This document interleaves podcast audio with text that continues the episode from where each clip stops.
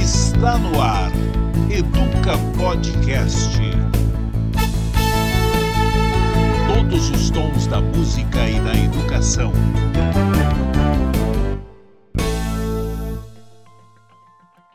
Olá, você está ouvindo o Educa Podcast, todos os tons da música e da educação. Eu sou Adriana de Barros e hoje o Educa Podcast faz uma homenagem especial a todos os professores e professoras para celebrar o Dia dos Professores neste 15 de outubro. Para integrar a arte de ouvir, sentir e educar, convidamos o maestro Edilson Venturelli, regente titular da Orquestra Juvenil Heliópolis e regente adjunto da Orquestra Sinfônica Heliópolis. Antes de mais nada, muito obrigada, Edilson, por aceitar o nosso convite. Quando a gente decidiu fazer esse programa, homenagear todos os mestres, imediatamente me veio você, porque desde quando eu fui lá no Instituto Bacarelli, eu fiquei muito é, bem impressionada, não só com o seu talento como artista, maestro, que é uma pessoa que admiro muito, como o carinho que os alunos têm com você. Eu tive a oportunidade de vivenciar isso e aquela cena me marcou demais. Então, quando a gente decidiu fazer esse programa, eu falei, tem que ser o Edilson, porque e só com você hoje, excepcionalmente, o programa é só com uma pessoa, porque a gente considera que você cumpre as duas é, missões com muita competência. Então, é muito legal ter você aqui com a gente. Muito obrigada por ter topado, viu? É um prazer estar aqui, uma honra para mim. Te agradeço as palavras carinhosas carinhosas. E eu confesso a você que eu amo o que eu faço. Então, quando a gente ama o que a gente faz, vai em frente, né? E é um super privilégio a gente poder passar por essa vida e deixar marquinhas, se sentir contribuindo na transformação de vida de pessoas, formando caráteres. E essa é a função do mestre, essa é a função do professor. Eu fico muito feliz em hoje poder estar aqui nessa homenagem que vocês farão aos professores. Para quem está ouvindo a gente e ainda não sabe de todo o seu histórico, eu vou fazer aqui uma breve apresentação antes da gente começar o nosso papo. O Edilson Venturelli é diretor executivo do Instituto Bacarelli. Iniciou seus estudos musicais ainda criança e teve como um de seus professores o próprio Silvio Bacarelli e mais tarde recebeu orientação em direção orquestral dos maestros Ira Levin, Roberto Tibiriçá e Isaac Karabchevsky. Atualmente, Edilson é regente titular da Orquestra Juvenil Heliópolis e regente adjunto da Orquestra Sinfônica Heliópolis. É também formado em Direito e tem pós-graduação em Administração do Terceiro Setor pela Fundação Getúlio Vargas. Edilson, eu quero começar exatamente do ponto inicial da idealização da fundação, formação da Orquestra Sinfônica de Heliópolis. A gente sabe que isso surgiu lá atrás, em 1996, depois você vai explicar melhor para a gente, depois que um grande incêndio tomou conta da favela de Heliópolis, que eu acho que é a maior favela de São Paulo, né? E a partir disso, o Bacarelli teve essa iniciativa genial e fundou a primeira orquestra em uma favela no mundo. Dessa história e das cinzas, a gente faz aqui uma relação com a fênix da mitologia grega, que representa a imortalidade e os ciclos da natureza. Na mitologia, das cinzas da fênix nasceria uma nova ave, e assim que ela se sentia forte, a nova fênix embalava as cinzas em um ovo de mirra e o transportava para o templo do deus Ra, na cidade grega de Heliópolis. A orquestra nasceu com esse propósito de dar acesso à cultura e oportunidades sociais e educacionais para aquelas primeiras 36 crianças e adolescentes. O Instituto, com a Orquestra Sinfônica, fez Heliópolis renascer das cinzas. Você acha isso para dar novas esperanças àquelas crianças e adolescentes? Adriana, respondendo a sua pergunta, eu vou usar uma frase que uma, uma mãe disse em uma das reuniões de começo de ano no Instituto, né, uma das reuniões pedagógicas.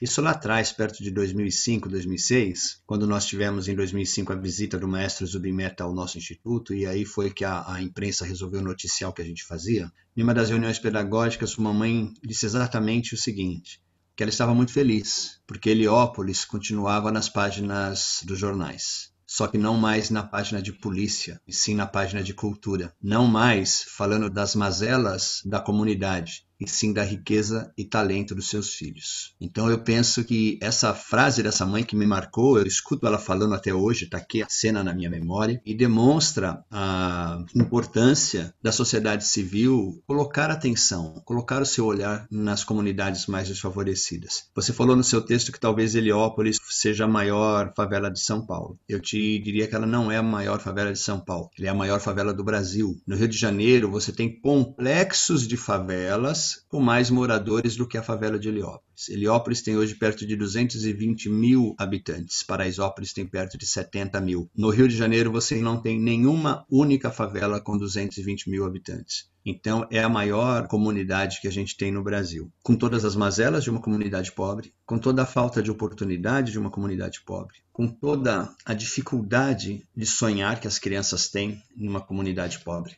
Mas, hoje, é, uma comunidade culturalmente muito rica. Nós temos capitais do Brasil ainda que não possuem orquestra sinfônica. Heliópolis tem quatro orquestras. Heliópolis tem 18 corais. Né? Heliópolis tem simplesmente o maior maestro do Brasil, Isaac Karabichevski, trabalhando por essa comunidade. Deixando de lado a parte financeira, a parte econômica, eu posso te dizer que a gente conseguiu promover realmente uma transformação naquela comunidade, na questão cultural, e que vai muito além da comunidade. Né? É normal, por exemplo, que os moradores de favela, os moradores de comunidade, não frequentem o circuito cultural da cidade mas muitas vezes não é nem por falta de grana, porque você tem espetáculos a preço popular, cinco reais, dez reais, um real de graça. Mas essas pessoas normalmente passam pelas portas dos grandes teatros e não se sentem dignas elas não se sentem com dignidade para entrar, elas entendem que aquele espaço não é para elas. O Instituto Bacarelli, por muitos anos, teve a sua série de concertos principal na Sala São Paulo, há três anos no Teatro Municipal de São Paulo, e a nossa comunidade frequenta os nossos concertos. E de uma forma muito bacana, ela se apropria de uma forma tão intensa ela se vê não só digna para entrar, mas ela se vê representada no palco, porque são seus filhos, seus primos, seu sobrinho, seu vizinho, seu amigo, está no palco na condição de artista. Com isso, a autoestima sobe e elas passam a frequentar o circuito cultural. Elas passam a frequentar óperas, concertos, teatro, dança e tudo mais lá o que for, né? Então é uma transformação pelo bem muito bacana. O Edilson, a outra coisa que sempre me chamou a atenção no seu trabalho é que você, dizendo isso, me ocorreu que você é um maestro que populariza a música clássica, a música erudita, o que você já tocou Samuel Rosa, com os Paralamas do Sucesso. Eu acho muito legal isso porque também, além de proporcionar essa oportunidade para as pessoas irem na Sala São Paulo e no teatro e tal, você leva a música clássica para o pessoal que não tem tanto interesse. Eu não sei se é interesse, eu não gosto muito de falar isso, mas enfim, que acha que a música clássica não pode chegar até eles. E aí esses projetos eu acho muito interessantes. Eu queria que você falasse um pouquinho desse seu envolvimento com o rock and roll. O próprio coral também lá de Heliópolis já tocou no Rock in Rio com o Mundo Cane, que é o projeto lá do Mike Patton de músicas italianas, que é outro show que ficou marcado muito na minha memória, assim. Conta pra gente um pouquinho dessa sua ligação com o rock and roll. Para mim não existe música isso, música aquilo. Não tem essa de música clássica e música popular. O que era a música de, de Mozart, a música de Haydn na sua época? Mozart escrevia para a corte, Haydn escrevia para a corte, para o chá da tarde, para o baile, para os concertos. Aquela era a música que se ouvia na época, aquela era a música popular da época. Johann Strauss, famoso compositor de óperas que hoje a gente executa nas salas de concerto, ele tinha uma orquestra de baile. Ele escrevia aquelas valsas para a orquestra de baile que ele tinha, não era para tocar em sala de concerto. Então, o que é música clássica? O porquê? Música erudita, pior ainda, né? O termo que eu mais detesto. Dá até medo, né? É, para mim existe música ponto, sem adjetivo. Eu costumo dividir entre música boa e música ruim, que é um conceito extremamente subjetivo e pessoal. Por exemplo, tem muitas obras da dita música de concerto, da música clássica, que eu não curto. Nunca vou fazer e não gosto nem de ouvir. Assim como também tem muita coisa da dita música popular que eu também não curto. Por exemplo, eu não me dou bem com o rock pesado, com o rock pauleira, né? O meu irmão mais novo, ele adora e ele sente paz com aquilo. Eu, quando ouço aquele tipo de música me tira do centro. Então, assim, são conceitos subjetivos. E eu vou te fazer uma correção. Eu acho que não é que as pessoas não têm interesse pela música clássica, pela música de concerto.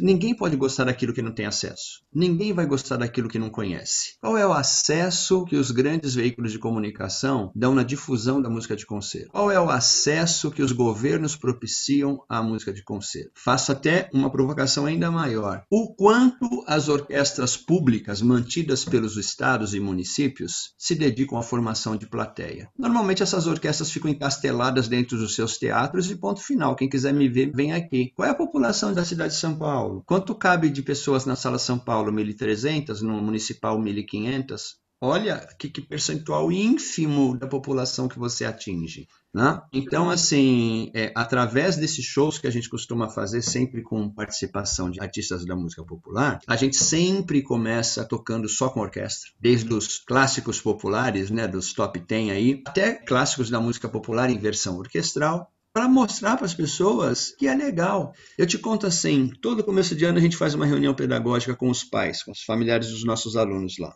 Eu sempre os convido para os concertos. Até hoje, todo ano tem alguém que pergunta, maestro, mas como que eu tenho que ir vestido? Que roupa eu tenho que usar? Porque no folclore, na cabeça das pessoas, lá atrás no inconsciente, ela acha que o cara vai estar tá lá de fraque, a mulher vai estar tá lá com um casaco de pele, sabe assim? Que é uma coisa de elite financeira, né? Eu respondo para eles: olha, eu vou de tênis, calça jeans e camiseta. Você veja como você quer ir. Eu só não lhe aconselho ir de chinelo de dedo. Ponto. Então tem uma coisa assim muito preconceituosa em relação a isso. E a culpa, na minha opinião, é muito, inclusive, da classe musical. Assim, quando nós começamos, Adriano, o nosso projeto, o que eu tomei de pancada de músicos, assim, de professores de universidades, dizendo a música clássica agora vai ficar coisa de favela.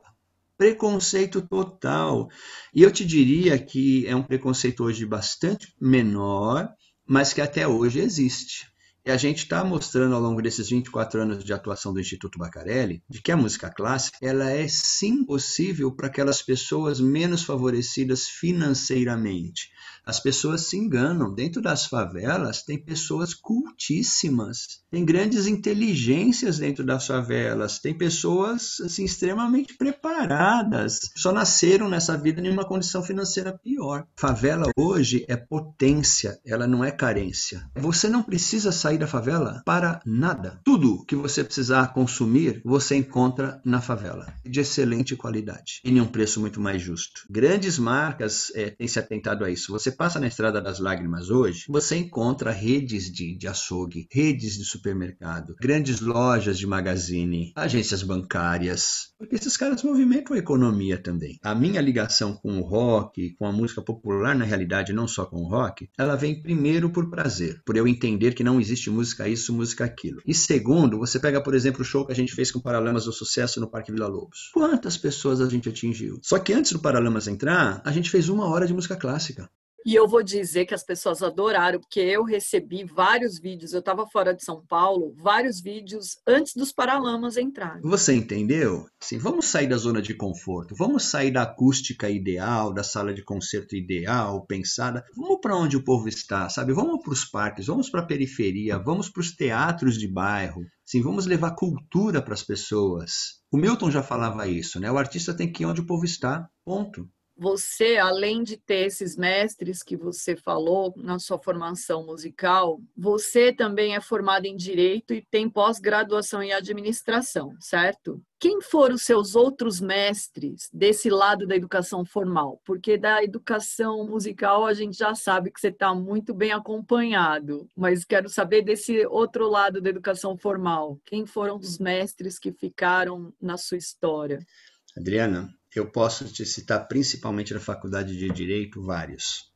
Me formei em Direito em 2002. A história foi até muito engraçada, vou me permitir te contar por que, eu fui fazer Direito. Eu trabalho com o Maestro Bacarelli desde os meus 13 anos de idade, tenho 56. Então são aí 43 anos junto com o Maestro Bacarelli. Eu entrei cantando no coral profissional dele, meus pais eram cantores do coral. Aos 15 anos eu fui trabalhar na empresa do Maestro. O meu primeiro registro em carteira foi de montador de orquestra. Era o cara que ia lá colocar a cadeira e a estante para os músicos tocarem. Depois fui promovido a arquivista, já era mais legal, já trabalhava trabalhava com as partituras. Pouco tempo depois eu já era o mestre preparador do coral profissional dele. E aí fui me formando na estrada da vida, na questão da música. Eu não tenho nenhum bacharelado, é, nenhum mestrado em música. É uma coisa interessante, né? Estudo música desde os meus cinco anos de idade, mas eu não tenho um diploma formal. E não me arrependo, não, viu? Não, não sinto falta dele, não. É, eu até entrei na faculdade de cantareira uma época, mas para poder estudar com o maestro Aira Levin, que era o diretor do Teatro Municipal na época, e ele era professor da cantareira, então eu prestei o vestibular para poder estudar com o cara. A hora que ele foi embora de São Paulo, depois de dois anos de estudo, eu também saí da faculdade, porque minha intenção ali não era a faculdade, sim poder estudar com aquele professor. No meio do caminho, eu também tive algumas empresas. Em 2001, eu fali. Eu tinha uma grande distribuidora de bebidas. Não, uma lição bastante difícil. E como eu falo para os meus filhos, falo para os alunos do instituto, assim como você paga uma boa escola, a vida também cobra para te ensinar. E algumas lições você tem que procurar aprender na primeira aula, porque são lições caras. Nesse momento eu tinha dois caminhos: fazer uma faculdade de música ou fazer uma faculdade de direito. E isso você já tinha quantos anos? Eu já estava com 30 e poucos aninhos. Fiquei três anos afastado da música, afastado do Bacarelli. Né? Na realidade, isso foi em 1997. Ou eu fazia faculdade de música ou fazia direito, que era uma coisa que me encantava.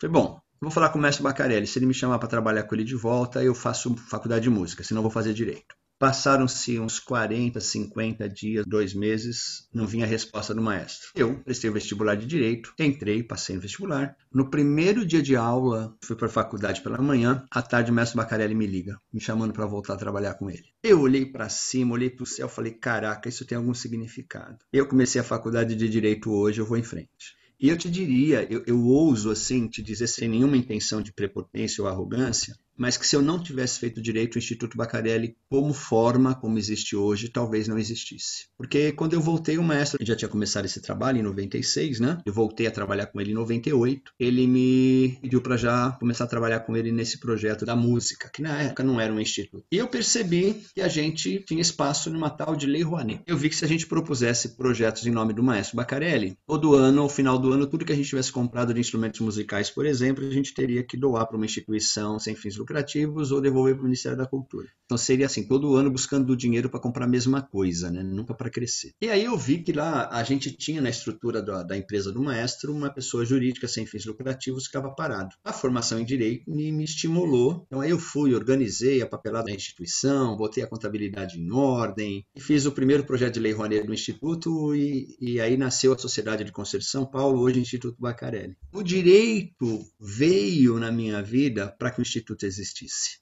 Nós, músicos, a gente vive no plano do ideal, no plano da busca da excelência. Você está assim, sempre com os pezinhos fora do chão. O direito é o inverso. O direito é um curso que eu acho que todo mundo deveria fazer. Que deveriam ter disciplinas ligadas ao direito no currículo escolar desde o fundamental. Ninguém procura um advogado para saber o que vai dar certo. Então, quando ela vai consultar um advogado, ou é porque ela já está com um problema na mão dela, ou porque ela quer saber se o caminho que ela está indo tem alguma implicação negativa. E graças ao direito, não à música, eu pude ser diretor executivo do Instituto Bacarelli desde 1998 e a gente conseguiu dar forma para uma instituição e sair de 30 crianças para hoje mais de 1.200 atendimentos. Eu tive um professor, Dr. Luiz, que você me pediu para citar alguns nomes, ele é desembargador do Tribunal de Justiça hoje. Ele foi meu professor de Direito de Processo Penal.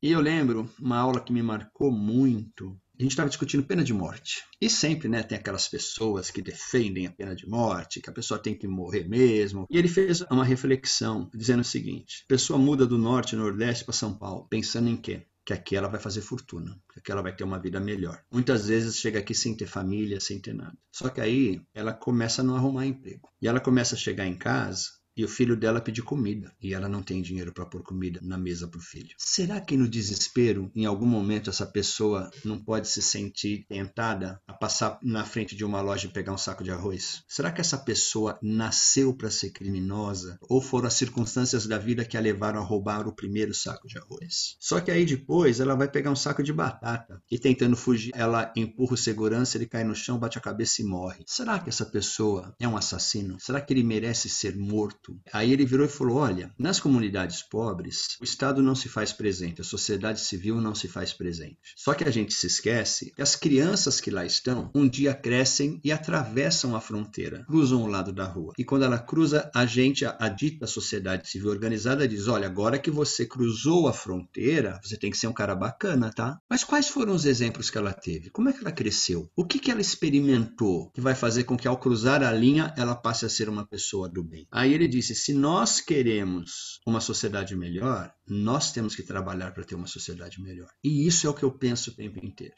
Eu penso muito na criação de um mundo bem melhor. E para mim esse mundo bem melhor, ele começa a partir do momento que cada um de nós se torna uma pessoa melhor. Então essa é a principal vocação do Instituto Bacaré. A gente não está lá para ensinar música não. A música é ferramenta para a gente promover a inclusão social. A gente desde o início a gente prezou pela excelência em tudo que a gente faz. Então caramba, já que eu vou estar com aquela criança lá dentro, por que eu não ofereço para ela uma educação de ponta? O professor é um regente que deve inspirar, liderar, ensinar, estimular a liderança, a responsabilidade, a disciplina.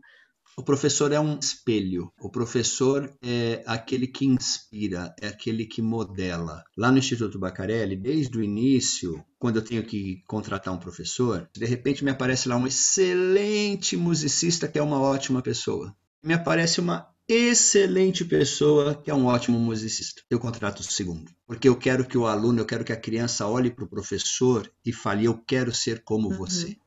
Eu quero professores extremamente vocacionados, realizados com a sua carreira, com a sua profissão. Então, para mim, o professor é a base de tudo. Uma vez, um dos grandes homens que eu conheci na, no caminho do Instituto Bacarelli, Dr. Antônio Hermílio de Moraes, ele disse: a educação é a base para a construção de uma grande nação. Isso também ficou para mim. E eu acredito muito nisso. Nós só vamos ser uma grande nação quando a gente enfrentar de vez os problemas da educação. Veja o que a gente tem enfrentado ao longo desses últimos anos. Né? A gente está sem orientação nenhuma com relação à educação do país. Ontem eu vi uma notícia, esses dias, na realidade, eu vi uma notícia, de um super retrocesso com relação à, à educação dos especiais. Estão querendo voltar, o governo federal está baixando uma normativa voltando a estimular que os, os especiais tenham aula em classes separadas. É um retrocesso.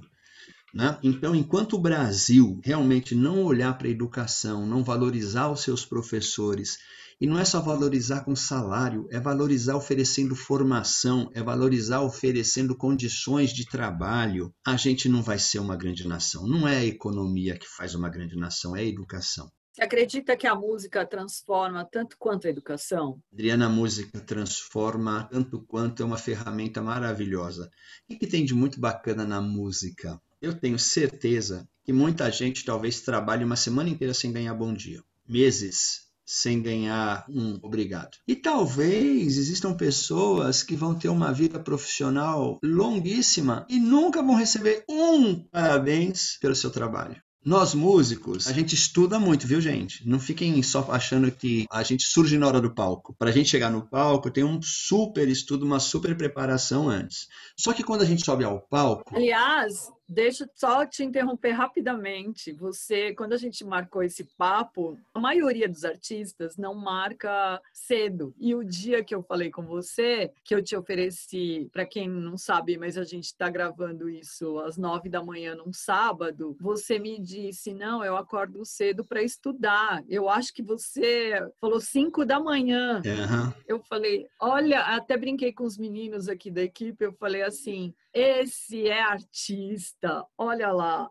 Então é isso, né? Eu durmo pouco. A música tem uma coisa muito legal, que a gente estuda muito. Mas a gente sobe ao palco e as pessoas nos aplaudem, elas reconhecem o nosso sacrifício. Então isso na formação de uma criança é muito legal na formação do caráter. Ele vê que vale a pena se dedicar, ele vê que vale a pena estudar, vale a pena toda a disciplina, todo o esforço. E assim, é isso que vai fazer dele um profissional de sucesso, independente da carreira que ele resolva seguir. Eu realmente acordo por volta de 5 horas da manhã para estudar. O estudo de uma partitura é um estudo silencioso. Durmo no máximo 6 horas por dia, não consigo dormir mais que isso, e é suficiente para mim. Eu rendo muito mais. Assim, final de dia, te confesso que se você me pedir para estudar qualquer coisa, eu vou falar: não, não aguento Eu acho que de manhã cedo eu tô com a cabeça fresca, eu tô bem, as informações entram mais fáceis, né? ainda mais na fase que a gente já está da vida, que já tem muitas demandas, muitas preocupações, muitas responsabilidades. Eu tenho um cargo difícil, né? Assim, é, liderar uma instituição como o Instituto Bacarelli, para você fazer ideia, nós temos 80 professores, mais de 36 colaboradores, 1.200 alunos. Não é fácil, né? Ainda mais nesse momento que a gente está passando agora, que a cultura parou, conseguir patrocínio está muito difícil. Então, assim, eu durmo no máximo seis horas por dia, quando eu não acordo antes. Se eu acordar antes, a cabeça começa a funcionar, foi embora. Aí eu já levanto e vou para a sala, porque sono não vem mais, né? Mas isso é uma coisa maravilhosa. E a música tem uma coisa muito bacana, Adriano. Você tem que estudar. Eu costumo sempre fazer uma analogia que lá na favela é fácil de ser entendida, que eu digo para os meninos o seguinte: quem aqui já perdeu um ônibus? Chegando no ponto, assim. A hora que você está chegando no ponto de ônibus, fecha a porta e vai embora. Aí você é obrigado a ficar esperando o outro, né? Se for de domingo, demora pra caramba para passar o outro, né? Eu digo a eles: o ônibus são as oportunidades que a vida vai lhe oferecer. Se você estiver estudando pouco, você vai estar sempre próximo de chegar no ponto o ônibus vai passar e vai embora. E de repente pode ser que demore tanto para chegar outro que você resolva, você até desista de para onde você ir e volta para sua casa. Então assim, esteja sempre pronto, eu falo para eles. Estudem, estudem e estudem e fiquem no ponto de ônibus. A hora que o ônibus abrir uma porta, você entra. Durante essa pandemia, olha que bacana. Dois alunos do instituto foram para fora do Brasil. Paloma foi para a Bélgica, para o Conservatório de Mons, e Murilo foi para a Suíça estudar no Conservatório de Genebra. Duas oportunidades que surgiram durante a pandemia. Por que, que eles foram? Porque eles estavam no ponto de ônibus, eles estavam prontos. A hora que apareceu, eh, nós fizemos uma série de masterclasses muito bacana no Instituto Bacarelli durante a pandemia, porque eu pensei o seguinte: todos os teatros e escolas do mundo estão fechados. Isso lá para abril, né? Começo da pandemia. Nós temos no Instituto um time de professores onde a maioria tem formação fora do país. Eu provoquei os professores a consultarem seus colegas, ligarem para seus colegas e fazer um pedido se eles não queriam oferecer duas horinhas da sua semana para dar uma masterclass para os nossos alunos. Foi muito legal. A gente conseguiu nomes que a gente nunca imaginou que fosse ter. Teve um deles, que é um lendário, Sir James Galway, é uma instituição lendária no mundo da flauta, que a hora que nós anunciamos a Masterclass, o que teve de profissional ligando para gente falar, gente, como vocês conseguiram um Galway? Então, na, na Masterclass do Galway, tinham até mais profissionais do que alunos assistindo, né? E nessa seara, dois dos nossos alunos despertaram o interesse de grandes professores, foram convidados para estudar com eles nas escolas onde dão aula na Europa, só que tinha que fazer prova. E eles estavam com o repertório pronto. Que presente hein? O Edilson, continuando nesse assunto, né? Hoje o Instituto Bacarelli tem os dois grupos principais, que é a Orquestra Sinfônica Heliópolis e o Coral Heliópolis. E estes dois grupos reúnem as crianças e adolescentes a partir dos quatro anos, turmas de musicalização infantil, 13 corais, 48 turmas de coletivos de instrumentos e quatro orquestras é uma orquestra muito importante para Heliópolis, como a gente já falou aqui, você já falou até agora. Você tem conhecimento de um projeto semelhante a esse em outros lugares do Brasil ou do mundo? E você acha que esse modelo ele pode é, ganhar escala em outros bairros, cidades e até países com essa vulnerabilidade social? O maior projeto social ligado à música é o El Sistema na Venezuela, idealizado pelo famoso famoso maestro José Antônio Abreu. Eu tive a oportunidade de ir cinco vezes à Venezuela para conhecer e trocar experiências com eles. No Brasil você tem sim excelentes projetos que derivaram, assim, muitos se inspiraram até no Instituto Bacarelli. Você tem a Orquestra dos Meninos do Coque em Recife, você tem Neugibá na Bahia, você tem música nas escolas em Volta Redonda, em Barra Mansa. Tem muitos projetos bacanas espalhados aí pelo Brasil. Eu só acho uma pena que no Brasil seja tudo desarticulado, porque não existiu até hoje em nenhum dos governos interesse em ter uma política cultural razoável, não vou nem falar decente. Você citou até há pouco também a Lei Rouanet, que hoje em dia é tão criticada, né? Quem critica a Lei Rouanet não conhece a Lei Rouanet. Criticam a Lei Rouanet por causa de dois ou três babacas que fazem desvios de finalidade da lei. Só que tem o seguinte, sem Lei Rouanet, cultura no Brasil não existe. Se revogarem a Lei Rouanet hoje, para a cultura no Brasil. Só que do mesmo jeito que existem esses três, quatro babacas que fazem desvio de finalidade e se aproveitam da legislação, você também encontra maus padres, maus pastores e maus tudo. Em todos os segmentos da sociedade, você tem pessoas que não são legais. É, governos e pessoas que criticam a, a, classe artística como sendo de direita ou de esquerda ou disso ou daquilo, também fazem uma análise muito rasa. Né? Na realidade, assim, a cultura ajuda a formar cidadãos. A cultura ajuda a formar cidadãos críticos. Infelizmente, para muita gente, não interessa que a população possa criticar os seus atos. Inclusive, eu disse quando eu me formei em direito, eu me formei com 10 em direito administrativo. E na época eu disse para o meu professor que se eu fosse rico, eu não ia trabalhar, eu ia só advogar em direito administrativo, porque assim, governo nenhum do país ia trabalhar. Porque se você for olhar à luz da legislação, você tem aí sempre o que criticar nas, nas ações dos governos, né? A gente está saindo de uma pandemia, agora estamos, eu penso que na saída dela. Olha quanta gente sendo presa por desvio de recurso público no momento que está tanta gente morrendo. Assim, com tanta gente morrendo, tem pessoas pegando dinheiro que deveria ser revertido para a saúde e botando no seu bolso. Então, assim, criticar a Lei Rouanet por causa de três ou quatro casos que chegaram aí ao conhecimento público de pessoas que se aproveitaram da legislação é muito pouco perto de tudo que a gente vê no, no Brasil como um todo, né? O problema não está na legislação, o problema está no ser humano. Verdade. Voltando a esse projeto de orquestra, você acha que seria viável integrar um projeto como desenvolvido pelo Bacarelli ao currículo escolar, já que é um projeto que auxilia tantas crianças, adolescentes? Agora mesmo você citou esses dois que vão ter oportunidade de sair do país para mostrar sua arte, enfim, será que não seria um presente?